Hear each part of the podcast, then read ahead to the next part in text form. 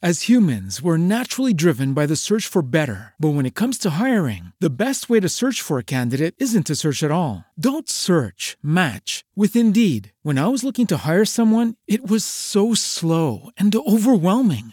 I wish I had used Indeed. If you need to hire, you need Indeed. Indeed is your matching and hiring platform with over 350 million global monthly visitors, according to Indeed data, and a matching engine that helps you find quality candidates fast. Ditch the busy work. Use Indeed for scheduling, screening, and messaging so you can connect with candidates faster. And Indeed doesn't just help you hire faster. 93% of employers agree Indeed delivers the highest quality matches compared to other job sites, according to a recent Indeed survey. And listeners of this show will get a $75 sponsored job credit to get your jobs more visibility at Indeed.com slash podcast. That's Indeed.com slash podcast. Terms and conditions apply. Hola y bienvenidos a Maestro Influencer Podcast, un programa enfocado en la producción de recursos virtuales para docentes y estudiantes. En esta oportunidad hablaremos sobre los temas más importantes del área de religión.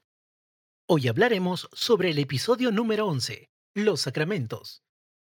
Gracias a la colaboración y contenido del profesor Héctor García. No olvides que puedes descargar la ficha de trabajo a través del enlace que se encuentra en la descripción. Empecemos.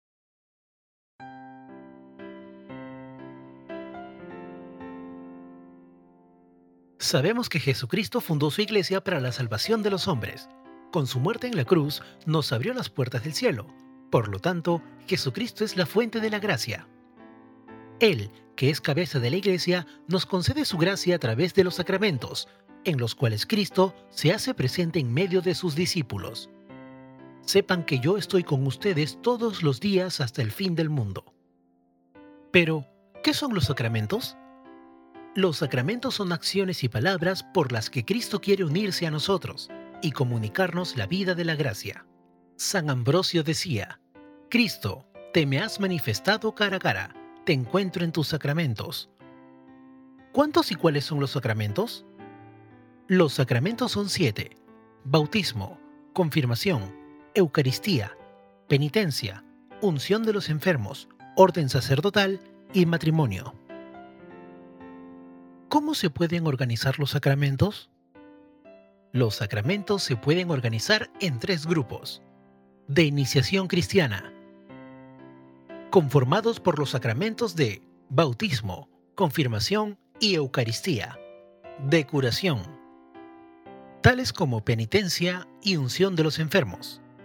Y de servicio a la comunidad, como el orden sacerdotal y el matrimonio. Cuando recibimos el bautismo, comenzamos a formar parte del pueblo de Dios como miembros de Cristo. Pero la cumbre de todos los sacramentos es la Eucaristía. Hablemos sobre los sacramentos de la iniciación cristiana. El bautismo. En muchas ocasiones, Jesucristo habló de la necesidad de nacer de nuevo a la vida de la gracia. Una vez le dijo a Nicodemo, Te lo aseguro, quien no nace del agua y del Espíritu no puede entrar en el reino de Dios. Poco antes de subir a los cielos, mandó a sus apóstoles que bautizaran a las personas en el nombre del Padre, y del Hijo, y del Espíritu Santo. Con el bautismo comienza nuestra llamada a la santidad. Cuando recibimos este sacramento, nuestra alma se transforma por completo y se producen los siguientes efectos. Número 1. Nos incorporamos a la Iglesia de Jesucristo. Número 2. Nos hacemos hijos de Dios, miembros de Cristo y templos del Espíritu Santo. Y número 3, se nos perdona el pecado original y cualquier otro que pudiéramos tener. Por el bautismo, somos hechos para siempre hijos de Dios. La filiación divina nos hace sentirnos fuertes y seguros, pues nuestro Padre Dios, con su amorosa providencia, cuida siempre de nosotros. Sacramento de la Confirmación. El Espíritu Santo viene por primera vez a nuestras almas cuando recibimos el bautismo. En esos momentos, nuestra alma todavía es débil, cuando ya hemos crecido, vendrá con toda su fuerza en el sacramento de la confirmación. Esto lo podemos ver con claridad en el siguiente pasaje. Al enterarse los apóstoles que estaban en Jerusalén de que Samaria había aceptado la palabra de Dios, les enviaron a Pedro y a Juan. Estos bajaron y oraron por ellos para que recibieran el Espíritu Santo, pues todavía no había descendido sobre ninguno de ellos. Únicamente habían sido bautizados en el nombre del Señor Jesús. Entonces les imponían las manos y recibían el Espíritu Santo. El ministro ordinario de la confirmación es el obispo, que unge la frente del confirmando con el santo crisma, mientras pronuncia estas palabras. Recibe por esta señal el don del Espíritu Santo. La confirmación produce los siguientes efectos en nuestra alma.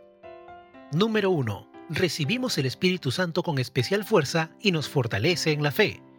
Y número 2. Nos da fuerzas para ser apóstoles y testigos de Jesús. Sacramento de la Eucaristía. Después de la multiplicación de los panes y de los peces estando en Cafarnaún, Jesús hizo una gran promesa y una gran revelación. Yo soy el pan de vivo que ha bajado del cielo si alguno come de este pan, vivirá eternamente, y el pan que yo daré es mi carne para la vida del mundo. En la última cena, aquella promesa se hizo realidad. Y tomando pan, dio gracias, lo partió y se lo dio diciendo, Esto es mi cuerpo, que es entregado por ustedes. Hagan esto en memoria mía. Después hizo lo mismo con el cáliz de esta manera, Jesús instituyó el sacramento de la Eucaristía. Cuando recibimos a Jesucristo en la Eucaristía, se producen los siguientes efectos en nuestra alma. Número 1. Aumenta nuestra unión con Cristo. Número 2. Nuestros pecados veniales son perdonados y se nos preserva de los pecados mortales. Y número 3. Se fortalece la unidad con toda la Iglesia. ¿Qué debemos hacer para recibir dignamente la Eucaristía? Debemos estar en gracia de Dios. Debemos guardar el ayuno eucarístico, es decir, no tomar alimento ni bebidas desde una hora antes. Y por último, debemos saber a quién recibimos. Hablemos ahora de los sacramentos de curación. Penitencia. Uno de los dones más grandes que Jesús dio a sus apóstoles fue el poder de perdonar los pecados. A quienes perdonen los pecados, les son perdonados, a quienes se los retengan les son retenidos. Jesucristo siempre está dispuesto a perdonar nuestros pecados. Solo nos pide que estemos arrepentidos y que tengamos el firme propósito de no volver a cometerlos. Para darnos su perdón, instituyó el sacramento de la penitencia. Nuestros pecados quedan perdonados cada vez que nos confesamos y recibimos la absolución del sacerdote. Es importante que recordemos que para confesarnos bien hace falta cinco cosas. Examen de conciencia, dolor de corazón, propósito de enmienda, confesarse y cumplir la penitencia. Sacramento de unción de los enfermos. Todos los cristianos, cuando están en peligro de muerte por enfermedad o vejez, deben recibir el sacramento de la unción de los enfermos, mediante el cual Jesús les perdona los pecados, los alivia y los reconforta en su enfermedad. Mira lo que se dice en la carta a Santiago. ¿Está enfermo alguno entre vosotros? llamé a los presbíteros de la iglesia, que oren sobre él y le unjan con óleo en el nombre del Señor. Y la oración de la fe salvará al enfermo, y el Señor hará que se levante, y si hubiera cometido pecados, le serán perdonados. ¿Cuáles son los efectos de este sacramento? El sacramento de la unción confiere una gracia particular que une más íntimamente al enfermo a la pasión de Cristo, Además, este sacramento concede a veces, si Dios lo quiere, la recuperación de la salud física. En todo caso, esta unción prepara al enfermo para pasar a la casa del Padre. Hablemos ahora sobre los sacramentos de servicio a la comunidad. Orden sacerdotal. Después de haber instituido la Eucaristía en la última cena, Jesús dijo a sus apóstoles, Hagan esto en memoria mía. De este modo, dio a sus apóstoles el poder de consagrar su cuerpo y su sangre Así, los apóstoles representan a Jesucristo sacerdote cuando celebran la Eucaristía y los demás sacramentos, Jesucristo profeta y maestro cuando anuncian el Evangelio y predican, y Jesucristo pastor cuando guían a los demás. De ahí se deducen las tres misiones que Jesús dio a los apóstoles y a sus sucesores. Santificar, celebrar la misa y administrar los sacramentos.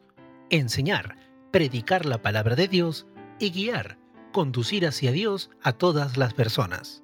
Los sacerdotes, por el sacramento del orden, participan de la autoridad y misión de Cristo. Esa participación del sacerdocio de Cristo se llama sacerdocio ministerial y es distinta esencialmente del sacerdocio común, que todos los fieles cristianos reciben en el bautismo. Sacramento del matrimonio. El matrimonio es obra de Dios y no invención del hombre.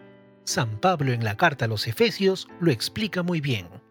Maridos, amad a vuestras mujeres como Cristo amó a la iglesia y se entregó a sí mismo por ella, para santificarla, purificándola mediante el baño del agua, en virtud de la palabra, y presentársela resplandeciente a sí mismo, sin que tenga mancha, ni arruga, ni cosa parecida, sino que sea santa e inmaculada. Así deben amar los maridos a sus mujeres como a sus propios cuerpos. El que ama a su mujer se ama a sí mismo, porque nadie aborreció jamás su propia carne. Antes bien, la alimenta y la cuida con cariño, lo mismo que Cristo a la iglesia, pues somos miembros de su cuerpo. Por eso dejará el hombre a su padre y a su madre y se unirá a su mujer, y los dos se harán una sola carne. Gran misterio es este, lo digo respecto a Cristo y la Iglesia. Por eso, tiene unos fines y unas propiedades esenciales que son inmutables y no pueden cambiarse ni manipularse al arbitrio de los hombres. El sacramento del matrimonio tiene dos fines. Que el hombre y la mujer, amándose, tengan hijos y los eduquen. Y que el hombre y la mujer se amen, sean felices y se ayuden mutuamente. Estos dos fines se consiguen viviendo las dos propiedades del matrimonio. Unidad, que quiere decir que el matrimonio es de un solo hombre con una sola mujer, e indisolubilidad, que significa que nadie en la tierra puede separar lo que Dios ha unido.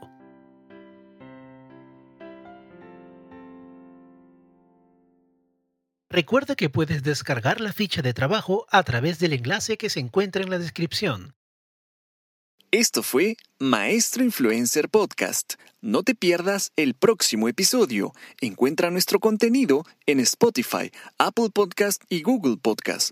Síguenos a través del Facebook Lima Educación para estar informados sobre todas nuestras actividades.